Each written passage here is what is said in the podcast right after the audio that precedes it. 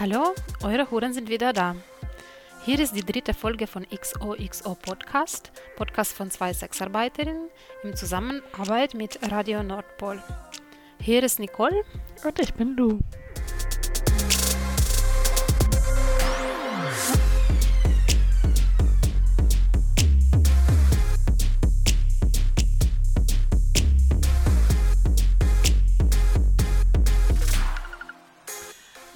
Heute reden wir über neue Debatten im Bundestag um Sexkaufverbot. Wir reden auch über hohe Busgelder für Sexarbeiterinnen in der Corona-Krise. Und es wird auch äh, darum gehen, welche Hygienekonzepte Berufsverband für sexuelle und erotische Dienstleistungen erarbeitet hat. Am Ende beantworten wir eure Fragen.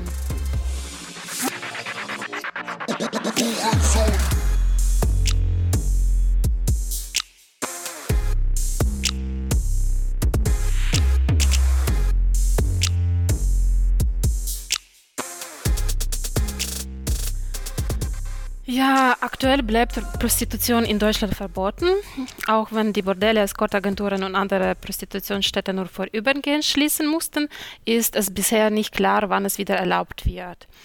Und mittlerweile sind im Bundestag Stimmen aktiv, die dafür plädieren, dass in Deutschland Sexkaufverbot eingeführt wird. Das bedeutet Kriminalisierung von Kunden und dass Sexkauf als Ordnungswidrigkeit bewertet wird. Ähm, diese Initiative, wo SPD und CDU-Leute äh, involviert sind, ist allerdings nichts Neues. Also diese Stimmen waren schon aktiv, aber es sieht so aus, als ob während der Corona-Krise sie die Möglichkeit nochmal benutzen, äh, damit äh, ja dieses sogenannte schwedische Modell äh, eingeführt wird. Und es wird gesagt, dass äh, Prostitution, und ich zitiere jetzt, ähm, eine Wirkung eines epidemiologischen Superspreads hätte und dass sexuelle Handlungen ein, in der Regel nicht mit Social Distancing vereinbar sind. Und diese Annahme bedient einen alten und gängigen Stereotyp und Stigma über Prostituierte, dass sie ähm, jahrhundertelang als äh, Quelle von Infektionskrankheiten betrachtet wurden. Ja, vielleicht machst du was dazu ja. sagen? Also das kam ja eigentlich schon zu Anfang von Corona, kam ja sehr schnell das ähm, Prostitutionsverbot, das vorübergehende. Ähm, ich glaube, Stuttgart war das erste Bundesland, wo das ähm, durchgesetzt wurde. Und da gab es noch diesen Tweet von äh, Leni Breimeyer, das ist eine Politikerin aus der SPD, die ähm, sehr für das Sexkaufverbot ähm, sich einsetzt und die hat irgendwie sowas getweetet wie, ähm, ah super, dann kann man ja schon mal üben. Und glücklicherweise hat die einen fetten, fetten Shitstorm dafür bekommen, weil es ähm, natürlich nicht super ist. Das stürzt gerade ganz viele, vor allem marginalisierte SexworkerInnen in heftigste Existenzkrisen. Man hat ja auch gesehen, dass ähm, die Corona-Soforthilfen und Solo-Selbstständigen Soforthilfen ähm, bei vielen, die es sehr dringend brauchen, nicht ankommen. Deswegen hat der BSD ja ähm, diesen Notfallfonds gegründet, weil der Staat und die äh, Länder das halt nicht selber hinbekommen haben.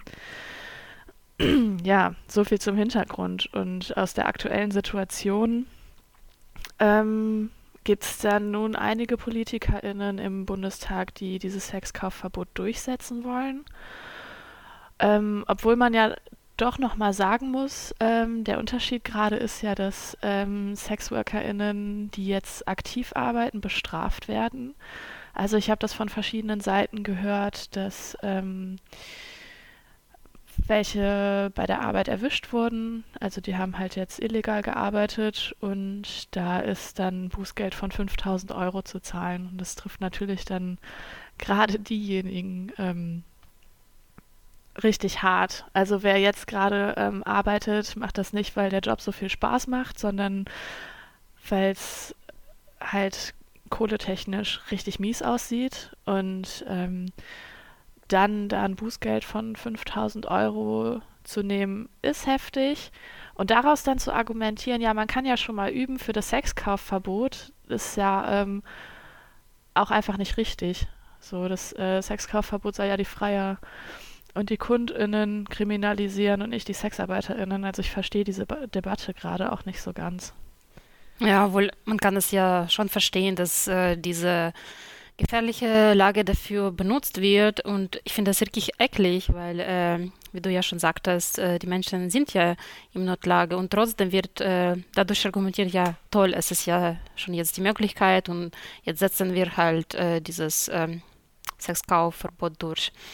Und was ich richtig krass finde, es ist halt die Summe dieser Busgelder, also 5000 Euro ist äh, ganz schön krass.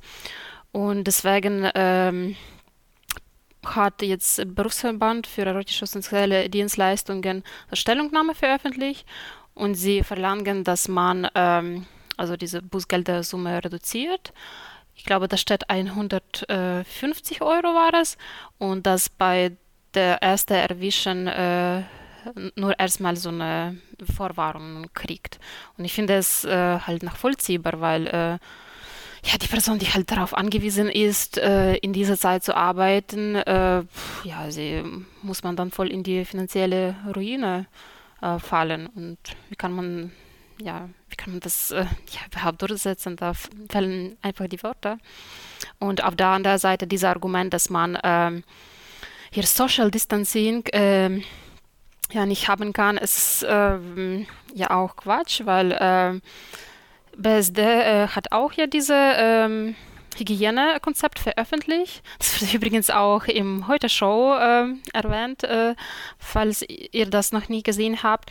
Und es geht darum, dass ja, also man kann schon äh, unter bestimmten Bedingungen äh, Risiko minimieren, dass man halt äh, nach jedem Kunden mindestens 10 Minuten luftet oder dass man bestimmte Stellung wählt. Also klar, es ist ja nicht ähm, alles nicht ideal und äh, es geht ja nur um Minimierung, aber letztendlich geht ja um Minimierung auch beim, im Tattoo-Studio und so. Deswegen, also ich finde es schon äh, logisch, das anzunehmen.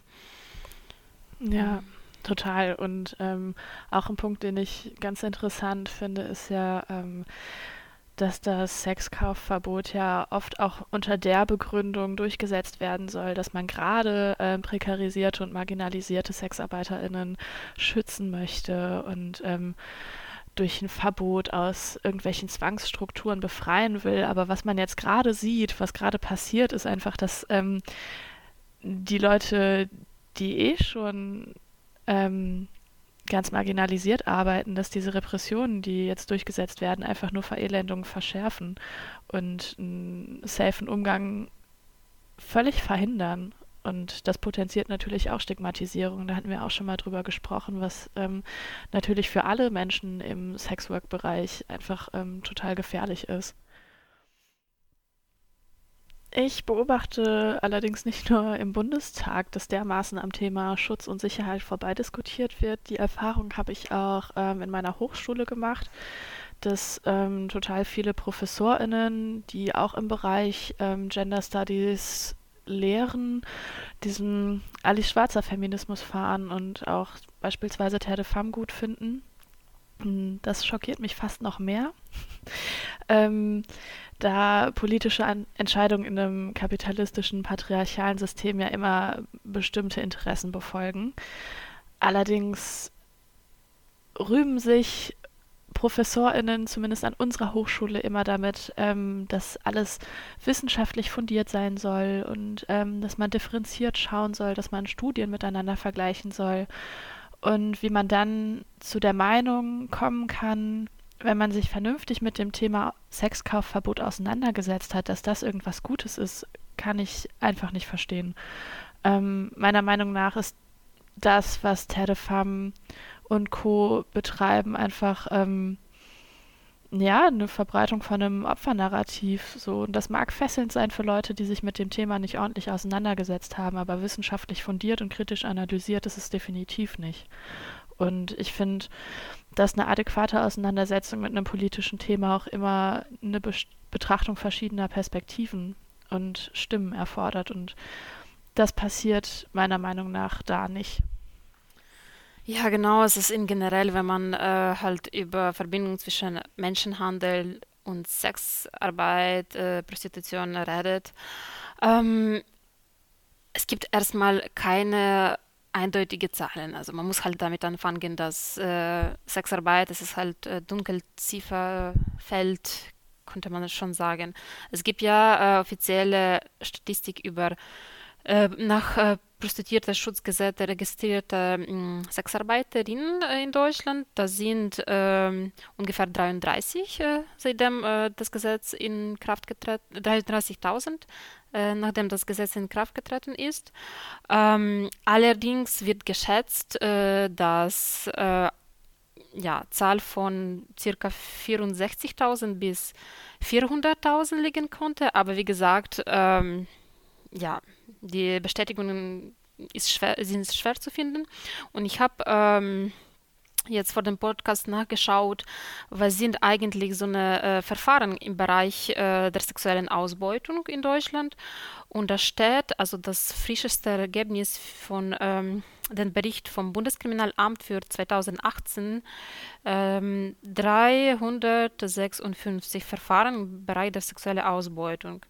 Und ähm, also ich würde empfehlen, zu diesem Thema das Buch von Undine de Rivera, äh, mein Hurenmanifest, äh, zu lesen. Also sie beschäftigt sich da äh, mit dem Thema und äh, sie schreibt, dass auch wenn man halt annimmt, ähm, wenn man halt nimmt so diese Mittelzahl zwischen 64.000 bis 400.000 sind ungefähr 200.000 äh, Sexarbeiterinnen und dann sind diese ähm, ja, Opferzahl weniger als ein Prozent. Äh, genau, und deswegen, pff, niemand redet ja am Ende dann doch über Zwangsmechaniker oder, keine Ahnung, zwei Zwangsmetze, äh, aber man redet doch über ähm, das Feld Sexarbeit als ähm, per se ausbeuterisches. Und ja, man muss halt auch einfach achten, wo die Zahlen herkommen. Und ehrlich gesagt, es ist einfach schwierig, dann äh, so eindeutige Meinung zu bilden. Und man muss dessen bewusst sein, dass man sich schützen sollte von diesen Manipulierungen, die dann äh, von solchen Organisationen wie Terre de Femme dann äh, vor vorhanden sind. Was die anderen sagen, ist, dass äh, letztendlich wird dieser Menschenhandeldiskurs dazu missbraucht, dass äh, ja, die Repressionen gegen den ganzen Wirtschaftszweig legitimiert werden. Ja.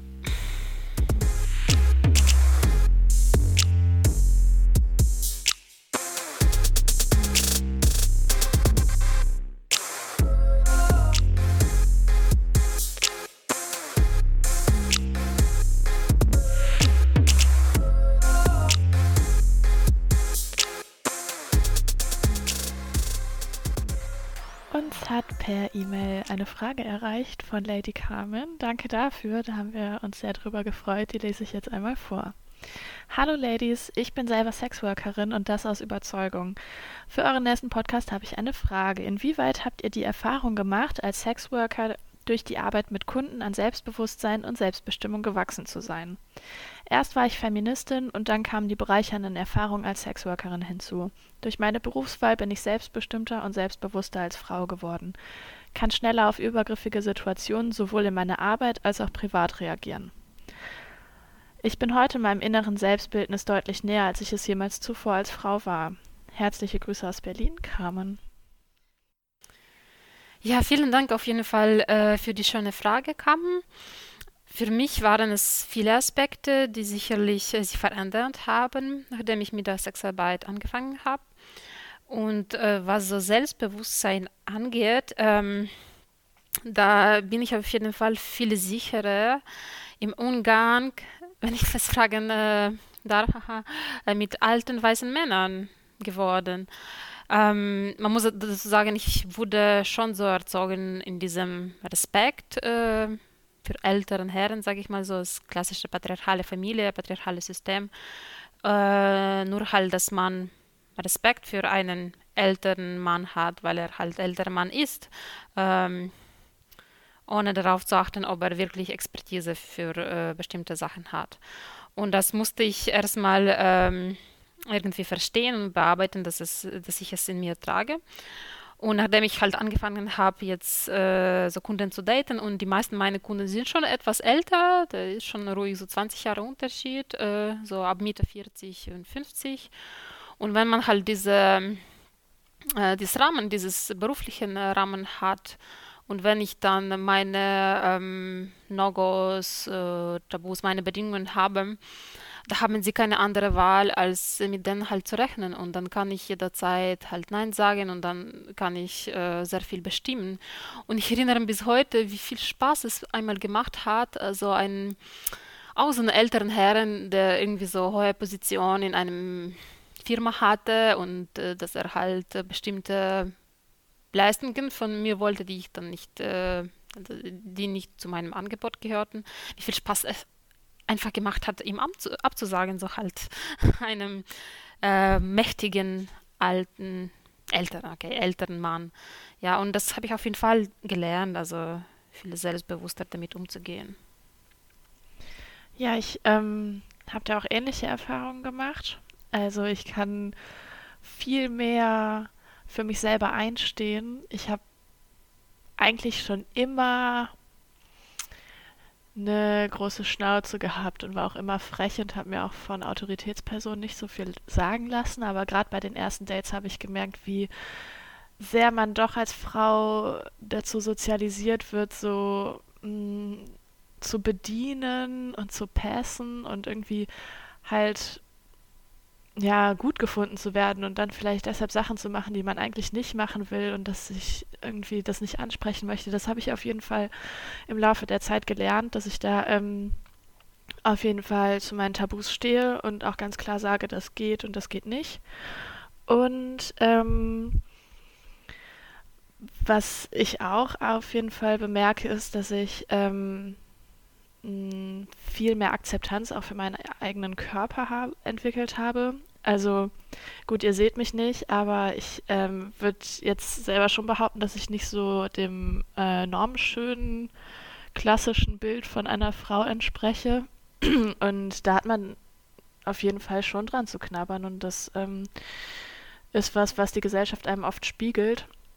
Und wenn ich jetzt ähm, die Erfahrung mache, dass irgendwelche Leute 150 Euro für eine Stunde Zeit mit mir ausgeben, dann finde ich das schon krass. Das ist für mich echt viel Geld.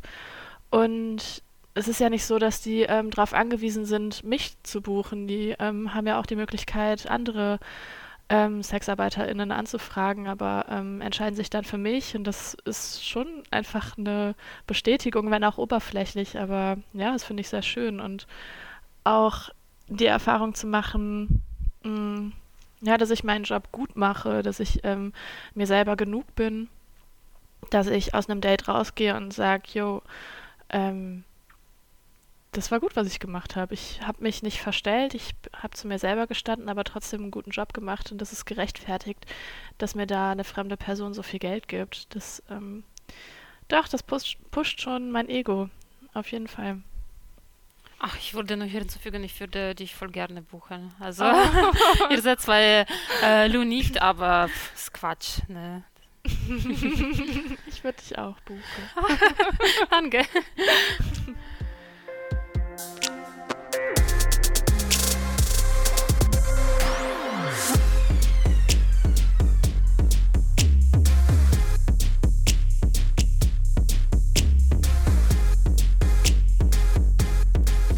Wir haben jetzt auch zwei Fragen von einer Zuhörerin erhalten. Also mich würde noch mal ganz konkret interessieren, wie es mit der Bezahlung abläuft. Also so ganz pragmatisch. Ähm, ist da nur Bargeld möglich oder kann man zum Beispiel auch per PayPal bezahlt werden? Wie läuft das bei euch ab? Weil das ist ja auch ein Schritt in, äh, ja, in die Richtung der Normalisierung von Sexarbeit, dass man einfach vielleicht ähm, da Möglichkeiten findet, damit das Geld halt auch direkt aufs Konto geht und man dann nicht mit großen Summen Bargeld herumläuft, was ja auch eher unsicher ist und auch einfach unpraktisch. Ja, das ähm, stimmt, das ist unsicher und unpraktisch. Ähm, Jetzt bei Dates ist es schon aber das ähm, gängige Mittel, bar zu zahlen. Ähm, da ich zum Beispiel jetzt nur ein Konto habe und ich gebe ja äh, meinen, meinen richtigen, echten Namen nicht raus und auch meine Kontodaten nicht. Genauso möchten meine Kunden und Kundinnen das ähm, höchstwahrscheinlich auch nicht mit ihrem Klarnamen und äh, Kontodaten irgendwie bei mir auftauchen. Genau, deswegen ähm, die Dates, die ich bisher hatte, liefen alle ähm, über Bargeld. Ähm, jetzt Corona-bedingt habe ich ja auch angefangen, ähm, Fotos, Videos und Videocalls zu verkaufen. Und da habe ich teilweise über Amazon-Gutschein gearbeitet. Ähm, die kann man irgendwie einfach so kaufen und dann bekomme ich ähm, diesen Gutscheincode. Das schreibe ich dann meinem äh, Amazon-Konto gut und dann bekommt der äh, Kunde die Dienstleistung oder über PayPal. Ich habe mir ähm, extra über meine Arbeits-E-Mail-Adresse auch ähm, PayPal-Konto eingerichtet. Das ist aber ja äh, umstritten, weil ähm, zum einen gibt es die Möglichkeit, äh, dass man das Geld wieder zurückbuchen kann. Deswegen mache ich das so, dass ich ähm, das Geld über PayPal dann direkt auf mein eigentliches PayPal-Konto rüberbuche. Ähm, und ich glaube, bei PayPal ist es auch so, dass man da nur, weiß nicht, 2000 Euro erhalten darf und dann muss man das irgendwie als Geschäftskonto anmelden. Und ich glaube, auch in den AGBs von PayPal ähm, steht, dass man das nicht für sexuelle Dienstleistungen benutzen darf. Also ja, es ist schwierig. Ja, also ich fange dann sofort mit PayPal an. Ich habe das auch gehört, dass es tatsächlich schwierig ist, wenn man es für äh, Bezahlung von sexuellen Dienstleistungen verwendet. Also ich persönlich habe es nicht erfahren, aber ich habe schon von anderen Sexarbeiterinnen gehört, dass deren Account sogar gesperrt wurde, weil äh, ja, sie von PayPal herausgefunden haben, dass sie es äh, bezahlen lässt, äh, ihre sexuellen Dienstleistungen. Ja, und ähm, genau, bei mir ist es so, es ist meistens äh, bar, aber äh, ich bin ja auch in Grauzone, wie ich schon erwähnt habe, deswegen geht es eigentlich ja nicht anders. Und ja, gewisse Unsicherheit ist schon dabei, wenn man ähm, nach dem Date mit drei, ähm, 300 äh, Euro rausgeht. Aber ich weiß nicht, ich habe, ähm, ja, es ist irgendwie schon normalisiert äh, worden bei mir und äh, wahrscheinlich so große Sicherheitsbedürfnis äh, habe ich nicht. Ähm, ja klar, wenn ich jetzt 2000 Euro gewesen wäre, wäre das Gefühl schon anders, aber irgendwie komme ich schon äh, damit klar. Mm, jetzt in der Corona-Zeit, ähm, war äh, bei mir äh, so, dass ich auch äh, ja diese ähm, Videos und ähm, Bilder verkauft habe. Da habe ich auch teilweise per Amazon-Gutschein bezahlen lassen, weil es ja vollkommen anonym, auch wenn ich Amazon nicht so äh, toll finde. nee, aber gibt es nicht so viele Möglichkeiten, das, das anonym zu machen. Und es gibt ja auch andere, das heißt äh, PaySafeCard, aber ähm, das ging nur für sehr kleine ja, Bezahlungsoptionen. Ich glaube, da kann man so ein Konto haben und ähm, ja, diese kleinere, mh, hm, kleinere Be Beiträge von den Karten einzahlen, aber es geht irgendwie bis zum 300 Euro, also das war wirklich nichts. Deswegen ehrlich gesagt, ich sehe keine andere Möglichkeit als Bargeld, Bargeld mittlerweile. Meine zweite Frage bezieht sich auf das Thema Sexualassistenz. Da würde ich gerne wissen, ob ihr zum Beispiel auch Erfahrungen schon mal gemacht habt mit älteren, vielleicht sogar dementen Personen oder zum Beispiel auch Menschen mit Behinderungen, die Unterstützung bei der Auslebung ihrer Sexualität benötigen. Ja, also ich bin ähm, keine Expertin äh, im Thema. Ich hatte aber schon mal Erfahrungen gehabt äh, mit einem Kunden, der im äh, Rollstuhl äh, sitzt, äh, weil er vor ja, einigen Jahren einen Unfall hatte. Ähm, also ich muss sagen, so technisch gesehen, es war nicht viel anders als äh, mit Kunden ohne Be Behinderung. Äh, der Unterschied war vielleicht, äh, dass man schon merkte, dass äh, diese Person aufgrund Beeinträchtigung ähm, ja, schwierigen Zugang zum sexuelle Dienstleistung oder zur Sexualität hat. Und deswegen, äh, wenn ich es so ausdrücken darf, war es schon ganz verhungert und äh, hatte ganz schon eine schon ein großes Bedürfnis, äh, damit ich äh, seine Wünsche befriedige. Und das, war, das hat sich schon anders angefühlt wie mit, äh, mit anderen Kunden. Aber wie gesagt, ich glaube, es lag halt nur daran, dass äh, er dann äh, auf gewisse Art und Weise diskriminiert wird. Ähm, genau. Und sonst, ähm, nee, also ich hatte keine Erfahrungen mit äh, Menschen, die irgendwie so geistige Behinderung haben. Und ich glaube, ehrlich gesagt, dass ich es mir nicht trauen würde, da, da schon. Ähm, also da muss schon, schon dafür äh, gewisse ähm, ja, ausbilderische äh, Tätigkeiten gemacht haben, bestimmte Workshops besuchen. Ähm, und da müssen schon Sachen gehören, die halt äh, ja behindertenpädagogische Grundlagen oder sexualtherapeutische Grundlagen, juristische Grundwissen. Das kann man in Deutschland aber alles machen auf gewisse Art und Weise, auch wenn es nicht, ähm, nicht so ganz anerkannt ist, äh, dieses Bereich. Aber wie gesagt, dafür, ähm, da bin ich keine Expertin, ich konnte nur halt über meine eigene Erfahrung sprechen. Ähm, ich persönlich habe da noch keine Erfahrungen gesammelt mit Menschen mit Behinderung. Ähm, ich kann auch gar nicht sagen, ob ich ähm, so einen Job annehmen würde oder nicht. Ich denke, das kommt immer ganz individuell auf ähm, die Person an, auf das Anschreiben und was genau für eine Behinderung vorliegt. Manche Sachen kann ich mir auch ähm, nicht so vorstellen, andere schon mehr. Ähm, ich denke, da ist so eine pauschale Antwort gar nicht möglich. Ähm, aber meine Frage an dich, Nicole, wäre noch, ähm, Hattest du nach dem Date mit dem Kunden im Rollstuhl irgendwie ein anderes Gefühl, weil du da ja schon ihm ähm, besonders irgendwie helfen konntest und er wahrscheinlich auch super glücklich war und dankbar war? Hat das irgendwas anderes in dir ausgelöst als sonst nach einem Date? Mm, ja, schon. Also man merkte schon, dass er ganz glücklich war, weil er hat dann irgendwie äh, voll viel, viele Fantasien gehabt. Das war auch so eine halt, ähm, ja, Besonderheit bei dem Date, dass er irgendwie, er hat irgendwie so viele Geschichten im Kopf, voll viel Kopfkino und dann äh, plötzlich hat er eine Person und ich war auch die erste, meinte er, also würde ich davon äh, ausgehen, ähm, dass es stimmt, also die erste Frau, das, die er äh, für Sex bezahlt hat. Also die Befriedigung hatte ich schon irgendwie, ne, dass man was Gutes getan hat, außer dass man äh, jetzt äh, viel Geld verdient hat.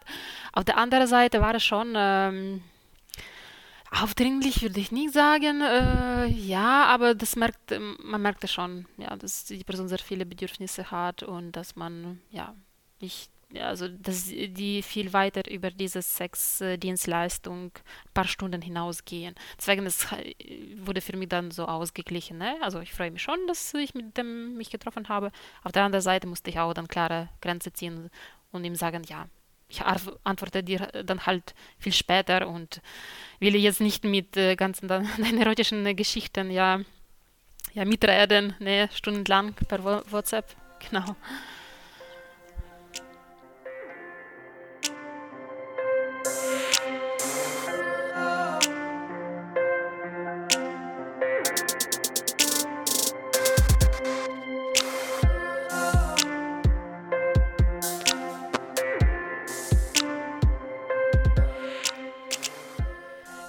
Dann haben wir auch noch eine andere Frage und äh, da fragt äh, die andere Zuhörerin, ob es bestimmte, also gewisse Rivalitäten zwischen unter Sexarbeiterinnen gibt und wenn ja, wie sehen die so aus? Ähm, also wir arbeiten ja beide als ähm, Selbstständige, nicht in einer Agentur oder so. Deswegen bekomme ich da so relativ wenig von mit, beziehungsweise es gibt in meinem Arbeitsalltag keine Rivalitäten. Ähm, allerdings erfahre ich total viel Solidarität. Ähm, zum einen, weil meine Arbeitskollegin ja auch Sexarbeiterin ist, ähm, schon eine ganze Weile und ich mich viel mit ihr austausche und ich das als sehr empowernd auch erlebe für uns beide. Ähm, und zum anderen bin ich ja auch Mitglied beim Berufsverband Erotische und Sexuelle Dienstleistungen ähm, was ja auch aus aktiven und ehemaligen SexarbeiterInnen besteht. Und da erlebe ich auch total viel Solidarität. Wir kämpfen ja auch gemeinsam ähm, für die Rechte von SexarbeiterInnen und ziehen da alle sehr an einem Strang. Ähm, das finde ich auf jeden Fall sehr schön.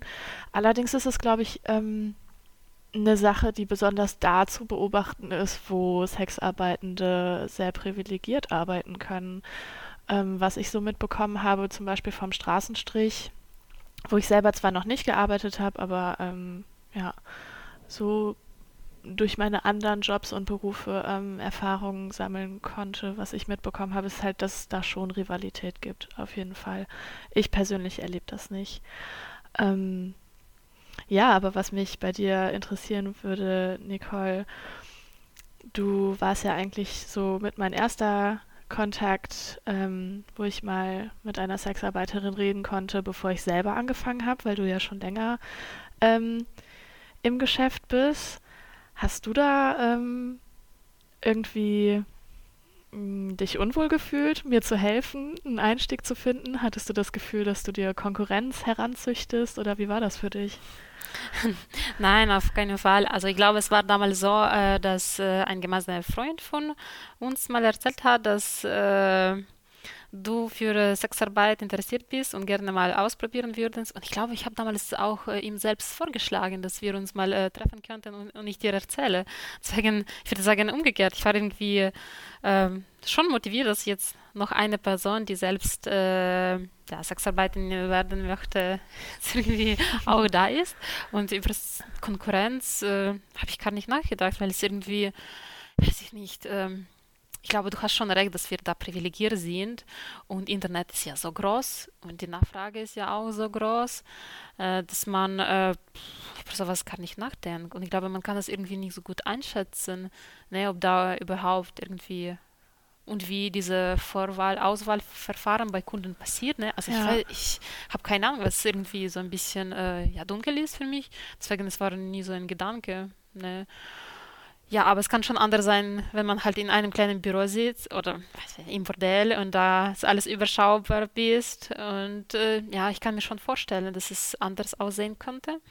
Mm, obwohl ich äh, denke, ich habe äh, so mal ein Buch gelesen von Ilan Stefani. Kennst du die? So nee, und teuer. Auf jeden Fall, sie hat zwei Jahre im Bordell gearbeitet.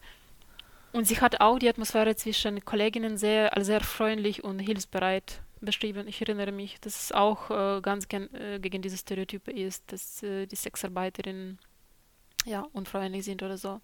Aber ich denke halt, es ist ja wahrscheinlich wie in anderen Bereichen. In irgendwelche kleine Firma, Werbeagentur, wo man über Arbeitsaufträge kämpft.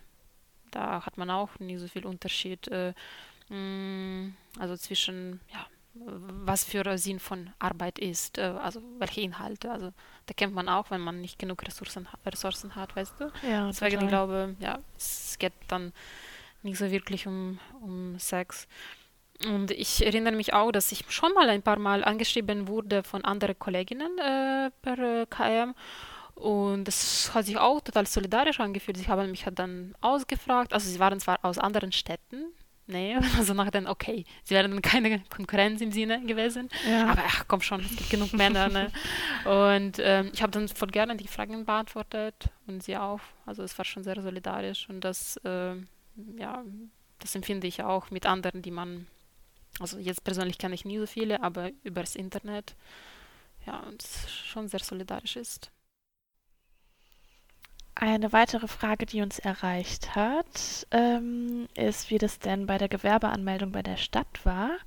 Wie war die Reaktion der MitarbeiterInnen, bei dem der das Gewerbe eröffnet wurde? Also ich bin äh, nicht offiziell angemeldet, wie ich es schon erwähnt habe, und es liegt daran, dass es aus rechtlichen Gründen aufgrund meiner Herkunftslandes nicht ging, würde ich aber gerne machen. Ich habe mich aber schon mal im Gesundheitsamt äh, meiner Stadt äh, beraten lassen. Das ging auch anonym. Und ich muss sagen, es war super gut. Ähm, also die Mitarbeiterinnen, sie war sehr kompetent und sehr verständnisvoll und ich war sehr, echt sehr positiv überrascht. Aber ja, also das war die einzige Erfahrung. Wie war deine Erfahrung? Ähm, ich bin offiziell nach dem Prostituiertenschutzgesetz ange angemeldet ähm, und das läuft so, dass man, also zumindest ähm, in meiner Stadt, ähm, erstmal zum Gesundheitsamt zu gehen. Da waren wir ja bei der gleichen Mitarbeiterin und ich habe das auch als sehr entspannt erlebt. Ähm, ich muss aber auch dazu sagen, dass ich die Mitarbeiterin ähm, vorher schon ähm, durch andere Kontexte flüchtig gekannt habe. Ähm, deswegen war ich, bin ich generell sehr entspannt in das Gespräch gegangen, weil ich wusste, dass sie ähm, diesen Job einfach gut macht und gute Ansichten auch hat, ähm, auch zu dem ähm, Prostituierten-Schutzgesetz.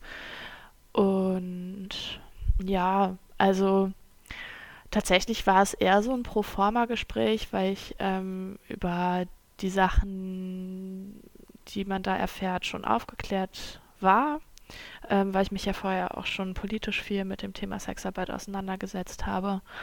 Ähm, aber ja, auch wie du gesagt hast, Nicole, fand ich es ähm, sehr kompetent, sehr aufgeschlossen und herzlich. Und da habe ich dann den ähm, Ausweis für die Gesundheitsberatung bekommen. Das ist so ein kleines laminiertes blaues Kärtchen mit einem Stempel von der Stadt drauf. Einmal mit meinem Klarnamen und einmal mit meinem Alias, ähm, also mit Lou. Und sie hat mich dann zu einem Kollegen vom Ordnungsamt geschickt. Ähm, da bin ich dann hingegangen, um äh, noch einen anderen Ausweis zu bekommen. Also es ist ähm, einmal der Hurenpass, wie er so genannt wird, und einmal das vom Gesundheitsamt.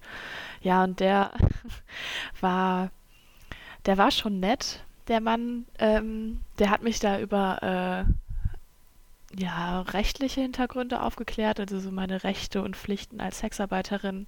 Ähm, der hat das allerdings nur in Vertretung gemacht, weil der eigentliche Kollege, ähm, ich glaube, im Urlaub war. Und der wusste selber gar nicht so gut Bescheid. Ähm, der war, glaube ich, ein bisschen eingeschüchtert von mir, weil ähm, ich schon sehr viel wusste. Ähm, ich habe auch ein, zwei Rückfragen gestellt, zum Beispiel zu der Sperrgebietsverordnung oder ähm, Versicherung und so. Das konnte er mir auch nicht beantworten. Ähm, ja, also ich glaube, mein selbstsicheres Auftreten, da hat ihn total äh, eingeschüchtert. Der hatte so im Gesicht und am Hals voll die roten Stressflecken.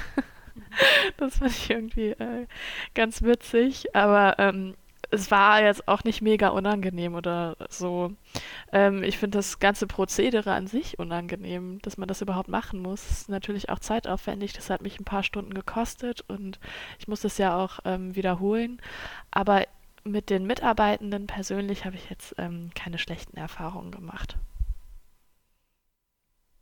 Ja, so eine Woche später habe ich dann Post vom Finanzamt bekommen ähm, mit einem weiß nicht, 15-seitigen Fragebogen. Ich bin nicht mehr ganz sicher. Und ja, ich muss dazu sagen, ich bin in Deutschland aufgewachsen und ähm, das ist meine Muttersprache. Ich studiere hier und ich habe echt nicht verstanden, was die von mir wollten.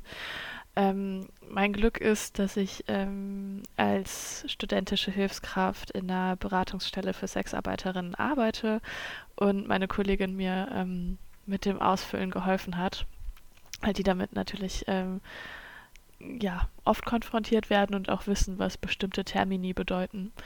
Ähm, ja, es war mir vorher auch tatsächlich gar nicht so klar, dass ich da direkt dann auch automatisch beim Finanzamt gemeldet werde. Da stand dann irgendwie drin, ähm, wegen meiner Aufnahme als Tätigkeit als Prostituierte. Genau, und dann musste ich halt einfach ein paar Sachen ausfüllen. Also ob ich ähm, zum Beispiel ein Bordell betreibe oder ob ich selbstständig arbeite, was ich erwarte, wie viel äh, Geld ich im Monat ungefähr verdiene. Ähm, ich glaube, da gibt es nämlich mehrere Möglichkeiten, dass man irgendwie schon von vornherein Steuern zahlt oder man hinterher eben die Steuererklärung macht und dann ähm, eventuell nochmal Steuern nachzahlen muss oder halt nicht, je nachdem, wie man, wie viel man halt verdient hat. Genau, und ich glaube, ähm, so Kontonummer, Adresse und sowas musste man dann halt angeben. Wir haben eine andere Frage äh, von einer Zuh Zuhörerin bekommen und da geht es darum, ob, ob wir schon mal von einem Freier, okay, wir bevorzugen Wort Kunde, abgezogen wurden, also dass äh, er dann nicht zahlen wollte oder so. Ähm, ja, abgezogen im klassischen Sinne jetzt vielleicht nicht, aber ähm, ich hatte mal ein Date, da bin ich zu einem Kunden nach Hause gefahren und ich habe den Fehler gemacht, ich weiß nicht warum, ähm, nicht das Honorar direkt am Anfang zu nehmen. Also das ist eigentlich so der klassische Move, dass man als erstes das vereinbarte Honorar übergibt und dann die Dienstleistung erfolgt. Das habe ich einfach nicht gemacht. Ähm, ich kann wirklich nicht mehr sagen, warum. Und wir haben auch vorher nicht darüber gesprochen, äh, wie lange er mich buchen möchte. Also er hatte, glaube ich, irgendwie sowas gesagt wie ja. Und dann ähm, schauen wir mal, wie viel Zeit wir zusammen verbringen möchten, weil es ihm auch wichtig war, dass es mir irgendwie dabei gut geht. Ähm, ja, und dann äh, bin ich da angekommen und dann ging es halt auch äh, eigentlich relativ schnell zur Sache. Und ähm, ich glaube, so nach zwei Stunden ähm, habe ich halt gesagt, dass ich auch mal ähm, langsam nach Hause muss. Und ähm, dann haben wir uns angezogen und ja, dann meinte er so, ja, ich habe jetzt ähm, nur 200 Euro hier und eigentlich ähm, für zwei Stunden müsste er 300 zahlen. Und dann habe ich gesagt, ja, äh, mein Honorar ist ja schon 150 Euro die Stunde. Und dann äh, hat er so rumgeknausert, meinte so, ah, ja, hm, keine Ahnung, dann gehe ich nochmal gucken. Ähm, ist dann nochmal hochgelaufen und hat ähm, noch 50 Euro geholt. Und dann hat er mir halt diese 250 hingehalten, meinte, ja, passt das so? Und ich so, nee, eigentlich nicht. Und dann ähm, hat man schon gemerkt, dass ihm das, dass ihm das nicht so gefallen hat. Ähm, er hat dann irgendwie gesagt, so oh, krass, sowas habe ich ja noch nie erlebt und keine Ahnung, ja, da müssen wir jetzt zur Bank gehen. Ähm, aber sehr widerwillig. Ich glaube, mein Vorteil in dem Moment war, dass ich ähm, schon recht selbstbewusst rübergekommen bin und wir uns ja bei ihm zu Hause getroffen haben und er sehr viel Wert auf Diskretion gelegt hat und auch irgendwie gesagt hat, so ja, wir müssen aufpassen, dass die Nachbarn uns nicht sehen, bla bla bla. Und ich denke, ähm, dass er sich schon denken konnte, dass wenn er mir das Geld nicht gibt, dass ich dann auch die Polizei gerufen hätte. Ähm, ja, und dann ähm, sind wir noch zur Bank gegangen und dann hat er noch die restlichen 50 Euro abgehoben. Ich weiß, also ja, war vielleicht ähm, nicht der professionellste Move von mir, da am Anfang nicht das Geld entgegenzunehmen, aber im Nachhinein bin ich schon stolz, dass ich da auf ähm, mein Honorar bestanden habe. Boah, ich bin auch stolz auf dich, dass du das gemacht hast. Auf jeden Fall inspirierend. Ja, also bei mir, ich habe schon auch einige Fälle gemacht, ähm, also auf jeden Fall mehr als du. Ähm, und es geht tatsächlich meistens um die Zeit, dass man äh, irgendwie länger dabei geblieben ist. Und es ist schon mir ein paar Mal vorgekommen, dass ich dann äh, Geld nicht äh, zuerst äh, genommen habe. Es passiert halt so, weil du dann halt ankommst und dann ist erstmal diese Aufregung da, ne, dass man äh, sich erstmal kennenlernt und dann kommt man schon zur Sache, ne, wie du sagtest, ja. und dann äh, ja, kriegt man dann doch Geld am Ende. Ähm, und es war bei mir auch so einmal, glaube ich, dass der Kunde nicht genug hatte. Es fallen aber irgendwie so 30 Euro oder so und dann äh, von, auch so von circa 207 äh, oder 70 oder so. Und dann dachte ich mir, okay, es ist e-, egal, also so selbstbewusst wie du habe ich nicht agiert, ne? weil es mir auch irgendwie dann zu viel war, dass, es, äh, dass er mit mir rauskommt und dann ähm, noch Geld äh, holt.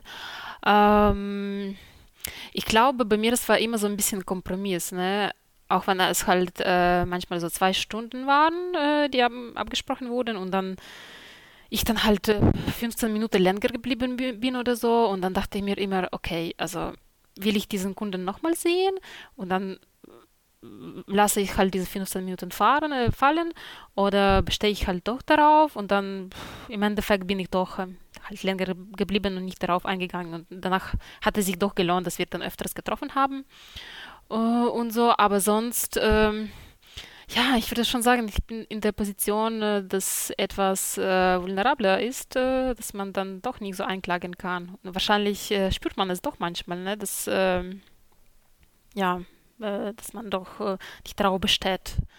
Ähm, ja, aber sonst, äh, nachdem ich diese Erfahrungen gemacht habe, versuche ich dann immer von vorne an äh, Geld zu haben, weil es ist die beste Garantie, dass äh, ja, du, ähm, du Date bezahlen, bezahlt bekommst. Aber so, dass man äh, gar nicht bezahlen konnte oder dass mich abzocken versuchte, das ist mir noch nicht passiert. Wie gesagt, es ist halt dann diese Unstimmigkeiten bei der, bei der Zeit. Ja. Also, also ich habe auch jetzt schon mal ein paar Minuten überzogen. Das ist spannend, dass du das gesagt hast, ob man den Kunden noch mal sehen will. So handhabe ich das auch. Und jetzt der Kunde, äh, von dem ich jetzt ähm, erzählt habe, der hat sich auch tatsächlich nicht noch mal gemeldet. Mhm. Surprise, surprise. Ja, also was mir nochmal äh, einfällt, ist vielleicht, dass die Kunden schon mal versucht haben, irgendwie so Dienstleistungen von mir zu bekommen, die ich dann nicht angeboten habe und so. Ähm, ja, zum Beispiel Analsex biete ich halt nicht an und dann wurde es schon mal versucht äh, und so. Ähm, aber dann, ja, wenn man halt Nein sagt, das, äh, auch wenn sie dann nicht zufrieden sind, ja, kommt man doch bis zum Ende klar. Also die, also ich würde sagen, so 90 Prozent der Männer, die ich getroffen habe, sind schon äh, also glaubwürdig und äh, keine Arschlöcher. Ja, also mit der Zeit ist wirklich so ein Thema. Ähm, also ich glaube, die meisten äh, der Kunden, die halt mich über diese Plattform buchen, sie erwarten diese Girlfriend Experience, also dass da halt Mädchen nebenan vorbeikommt und dass man äh, nicht diese Zeitdruck hat, wie vielleicht im Bordell. Ne? Und ich, irgendwie, ich habe es mit der Zeit rausgefunden, weil die ersten Day, die ich dann gemacht habe, ich habe so einen Wecker angestellt und dann nach einer Stunde hat es geklingelt. Ne? Und dann habe ich durchgemerkt, dass es irgendwie, es irgendwie nicht so gut ankommt ne, bei den Kunden. äh, und dann habe also musste ich dann selbst meine eigenen Strategien irgendwie entwickeln, wie man es doch gestaltet, dass ich zufrieden bin und ähm, sie auch irgendwie mich zum zweiten Mal buchen. Ne? Und es war aber nicht einfach, das herauszufinden. Und ich muss schon sagen, äh, dass es so auf die Minute doch nicht ankommt. Ne? Also ich hatte schon mal Days, die dann schneller äh, zu Ende waren. Aber klar, auch wenn es eine Stunde ist, äh, ist man dann schnell, schnell fertig. Aber ich hatte auch mal Dates, die dann ein bisschen länger gedauert haben und ich es äh, trotzdem dann am Ende okay fand, weil ich dann doch profitiert habe. Also ich glaube, es ist schon ein bisschen, da muss äh, jeder wahrscheinlich für sich selbst äh, ja, so richtige Antwort und Strategie finden. Ja. Und wie machst du das jetzt, dass du die Zeit im Blick hast? Ja, ich glaube, ich habe so ein bisschen Zeitgefühl entwickelt. Ne? Meine biologische Uhr äh, sagt es schon, hm, und ich muss sagen, äh, ja, es gibt auch so ein bisschen Tricks, ne? Es ist ganz gut, wenn so Kunde Radio irgendwie im Raum hat. Da merkt man schon, wenn die Nachrichten kommen, ja. dass es halt Stunde rum ist, ne? Oder die Uhr. Also ich versuche immer halt so rumzuschauen, ob er irgendwie die Uhr hat und dann ja. unauffällig dann darauf zu, zu gucken. Oder wenn er halt auf der Toilette ist, dass ich dann die Zeit checke. Das ist schon unterschiedliche so Kleinigkeiten, ne? Und bei dir? Ich habe ganz oldschool einfach eine Armbanduhr. Ah ja. und schaue dann immer so sneaky zwischendurch mal drauf, wenn er sich gerade irgendwie wegdreht oder so, dass er das nicht so mitbekommt, dass ich auf die Uhr schaue. Aber ja, mir ist auch aufgefallen, in Hotels gibt es keine Banduhren, kein, kein, keine Wecker oder sowas. Also ich war noch in keinem Hotel, wo es eine Uhr gab. Echt? Mhm. Nee, es gibt manchmal schon diese Elektro elektronische Uhren, ne? Ja. Ja, obwohl ich kann äh, nicht mehr so richtig darauf erinnern. Aber ja, es äh, schon interessant. Ja, vielleicht muss ich, äh, ich trage halt einfach nie so gerne äh, die Dinge auf meinen, ja, äh, auf den Armen. Ach, nicht, das ja. ist meine Arbeitsuhr. Ja, ist äh, eigentlich voll gut, ne? Ja. Aber ja, genau. Ja, und eine weitere Frage ist, ob wir uns schon mal in einen Freier oder wie wir bevorzugen Kunden verliebt haben. Mm, ja, da kann ich auf jeden Fall mit klaren Nein beantworten es ist Arbeit. äh, kann zwar passieren und ich habe schon äh, auch gehört von anderen Kolleginnen, dass es schon vorgekommen ist, aber bei mir, also ich glaube, es liegt teilweise daran, dass äh, die meisten Kunden äh, älter sind, also wie ich schon mal gesagt habe, ab Mitte 40, 50 und es ist schon halt nicht meine ähm, ja, Datingpool. Ähm, genau, und auf der anderen Seite ja, da muss äh, sexuell gesehen so viel übereinstimmen und äh, auch andere Bereiche, das für mich schon sehr schwierig macht, irgendwie, dass diese ja, Anziehung äh, besteht.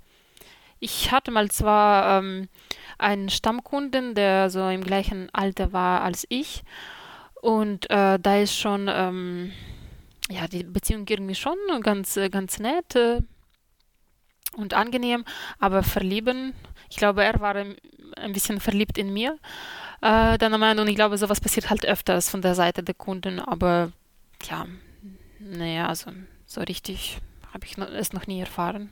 Wie war das bei dir, Nicole? Ähm, ich habe mich noch nie in Kunden verliebt. Ähm, ich glaube auch nicht, dass das passieren wird.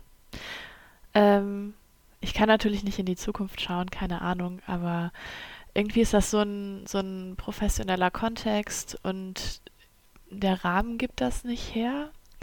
Aber ich hatte auch mal die Erfahrung, ähm, tatsächlich nach meinem allerersten Date, ähm, dass mir der Kunde nochmal geschrieben hat, ob wir uns nicht nochmal treffen wollen. Und ich war so, ah, geil, ein Stammkunde. Aber er meinte halt ein privates Date. Und ähm, ja, da musste ich dann halt auch irgendwie diplomatisch vermitteln, ähm, nee, auf der privaten Ebene nicht. Wenn du mich nochmal buchen möchtest, schreib mich gerne an. Ähm, ich weiß nicht, ich glaube, das hat ihn ein bisschen verletzt. Der hat mich auf jeden Fall dann blockiert. ähm, ja, genau. Das hatte ich auch schon mal gehabt, äh, sowas ähnliches, dass der Kunde, mit dem ich schon mal Date hatte, meinte dann, hm, lass uns einfach so hm, außerhalb vom Camp treffen und dann äh, also quasi von neu anfangen. Und ich habe es erstmal nicht verstanden, was er meint. Nee. Und dann haben wir uns doch getroffen äh, fürs ähm, Abendessen. War auch mein Fehler, dass ich dann nicht extra angefragt habe. Und es hat sich herausgestellt, dass er einfach, einfach so daten wollte. Und voll frech, ne? Ja, kann, man, kann, man, ja mal versuchen. Also ja. vielleicht, das, vielleicht ähm, machen die das öfter, wenn die sich denken, so, ja, war ja ganz nice. Vielleicht äh, kann man gucken, ob da privat was geht.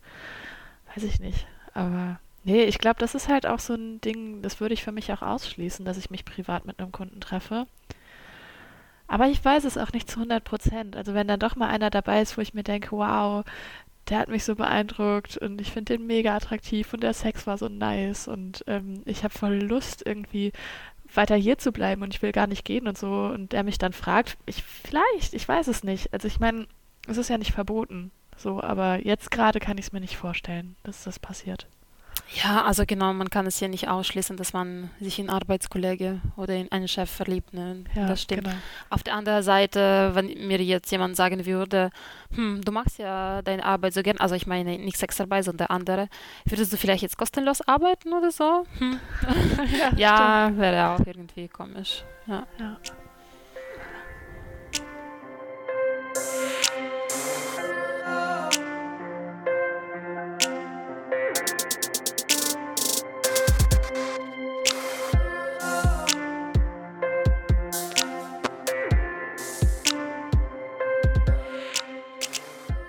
Die Huren bedanken sich bei Suki für den tollen Beat vom Song Hurensohn.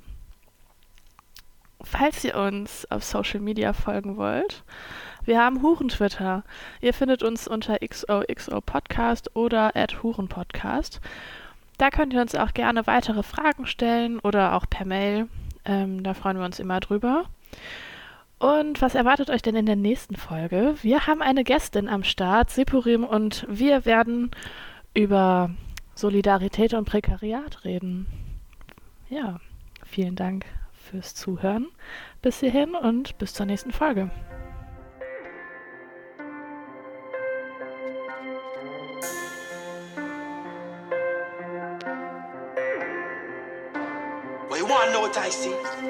Stromkästen, Ampelphasen, Stadtkind. Schichten schieben, bis alle satt sind. Kapitalismus belastet, manche verehrt, manche verachtet. Wenn an einer ein Hurensohn ist, steht die Moral mit deinem Mal allen gut zu Gesicht. Dann sieht er, wie die Männer den Blick senken, wie deren Frauen seine Mutter eine Bitch nennen. Bitch! Siehst du Ehren wie ein Denkmal, in der Emma steht, dass ihn das Negativ verändert. Er liebt die Mischung aus Parfüm und Tabak. Mit seiner Mutter kann er übelst lachen. Er ballert mit der Zwille auf Kanonen. Das mit dem Leben muss sich lohnen. Er ist dem Tod schon von der Schippe gesprungen, er hat inzwischen seine Mitte gefunden. Er ist eine ehrliche Haut, sieht gefährlich aus. Verwegen und edel, dem Herzen vertrauen. Überlegenheit ist keine Machtfrage. Er kennt die Straße wie eine Stadtkarte. Mit 14 hat er sich selber tätowiert. Das hätten andere Eltern nicht kapiert. Die Kids in seiner Klasse gucken Internet-Pornos. Deren Eltern halten ihn für verdorben. Wenn er morgens aufsteht, ist sie noch wach, macht Frühstück, sagt ihm, wie lieb sie ihn hat. Er macht sich in der Schule gut, sie den Tag zur Nacht. Er kann sich immer an sie wenden, wenn er Fragen hat. Seine Mutter hat ihm frühzeitig Kondome erklärt. Er hat einen gesunden Umgang mit Drogen gelernt. Auch wenn es für andere jeder Logik entbehrt, weiß sie sicher, dass ihr Sohn sie ehrt. Yeah.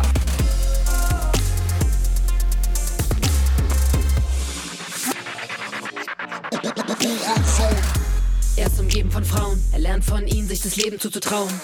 Zu sich zu stehen wie ein Baum. Jupp, Hurensohn, was redest du, du Clown? Er ist kitzelig unter der Fußsohle. Er scheut niemals seine Mutprobe, überwindet den tiefsten Abgrund. Schaffe Sinne so wie ein Wachhund. Er wühlt in ihren Klamotten oder begleitet sie zum Shoppen. Er ist ihr persönlicher Styleberater. Das kann man genau so ruhig weiter sagen. Kennt sich in Maniküre und Make-up, kommt euch klar auf die Gesellschaft. Er ist allergisch gegen Doppelmoral. Alles kaputt, aber Hoffnung ist ist nah am Wasser gebaut und weint vor Freude. Die Freundin seiner Mutter nennt er meine Leute. Sie nennen ihn immer noch kleiner. Er kennt sie schon immer, weiß, wie sie's meinen. Er kann mit schönen Worten Gefühle beschreiben, würde nie eine Beziehung mit einer Lüge begleiten. Keine Märchen von Blumen und Honigbienen, denn er weiß, Frauen können auch ohne ihn.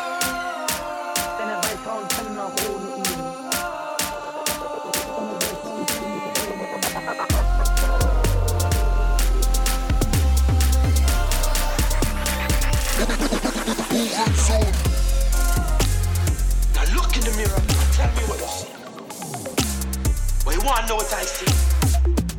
I see I see power. I see a badass mother. Don't take no crap from nobody.